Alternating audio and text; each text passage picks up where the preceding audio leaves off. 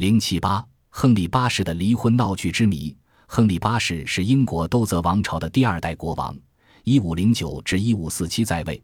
虽然亨利八世曾经组织了一个比较完善的政府，建立了一支强大的海军，但他在任何意义上都不是一个伟大的人物。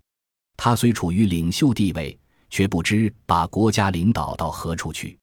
后人津津乐道的不是他的伟绩。而是他几番波折的离婚闹剧和由这个闹剧而引起的宗教改革。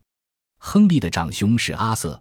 一五零一年十一月十四日，西班牙国王斐迪南与伊萨贝拉之女凯瑟琳与阿瑟结婚。凯瑟琳来英国，带有一份多达二十万德克（相当于美金五百万）的嫁妆。一五零二年四月，还处在新婚中的阿瑟不幸病故，亨利即为王储。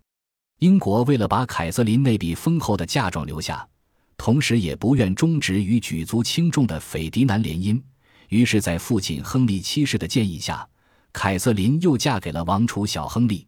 当时的亨利才十一岁，虽然不同意这门婚事，但由于大家劝他以国家为重，于是他才勉强答应。L 五零九年，亨利即位，即位后六个礼拜才公开庆祝这个婚姻。七个月后，凯瑟琳生下了第一胎孩子，但孩子刚生下来就死了。一年后，她生了个男孩。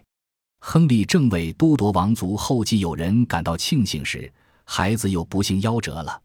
其后，一五一三年及一五一四年，凯瑟琳又生了两个男孩，都是刚生下来就夭折了。亨利失望之余，就开始萌生了离婚的念头。一五一六年。凯瑟琳生了一个女孩，即后来的玛丽女王。一五一八年，凯瑟琳又生了个死胎。这样一来，不但亨利，就是全英国老百姓都感到紧张了，因为年仅两岁的玛丽当时已许配给法国皇太子。假定亨利无子，玛丽将来变为英国女皇，她的丈夫变为法国国王，英国事实上极很可能沦为法国的一个省。亨利八世像历代君主一样好大喜功，指望通过军事冒险完成霸业。当时，法国和西班牙为争夺意大利而在欧洲大陆上打得不可开交。亨利八世于1512年参战，支持他的岳父阿拉贡的斐迪南二世，但在实际战斗中，他并未表现出杰出的军事才能。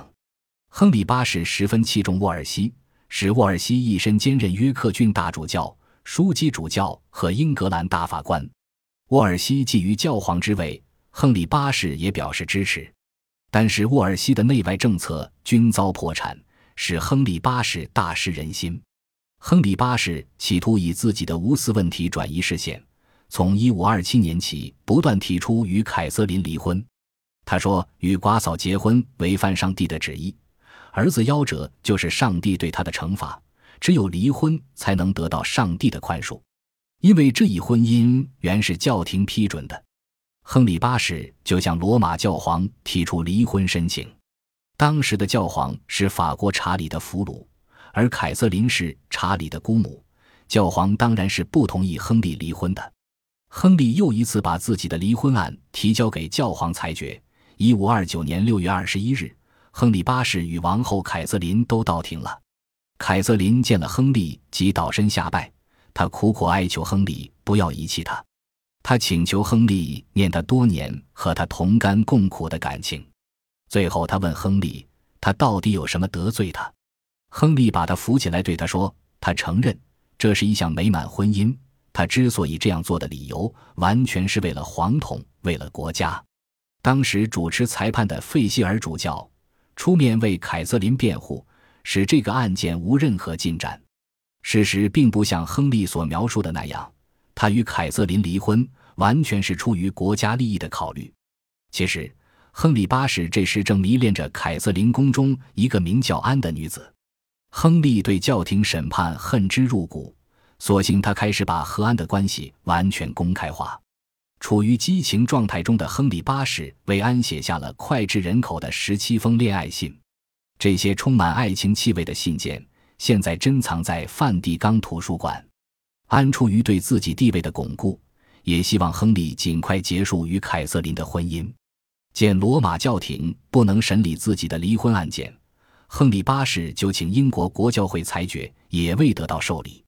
亨利八世把这一切都迁怒于主教沃尔西，把为他效命十五年之久的沃尔西一脚踢开。沃尔西虽未被处死，却被剥夺了一切财产和权利。几次离婚请求的失败，使亨利产生了脱离罗马教会的念头。一五三九年，克伦威尔上台，主张英格兰教会脱离罗马。英国国会于一五三四年通过至尊法案。确定国王代替教皇成为英国圣公会的首脑，提高了王室在教会中的权威。至此，亨利八世达到了离婚的目的。离婚后的亨利与安结婚，但安并没有给亨利生下皇子，遭到亨利八世的厌弃，后以通奸的罪名将他处死。一五四零年七月，亨利八世又将扶他登上至尊地位的克伦威尔送上了断头台。一五三零年以后。亨利八世的健康状况日益恶化。一五四零至一五四二年，亨利与年轻美貌的卡瑟琳·霍华德姘居，后来又与温顺的卡瑟琳·帕尔结婚，但因疾病缠身，不久死去。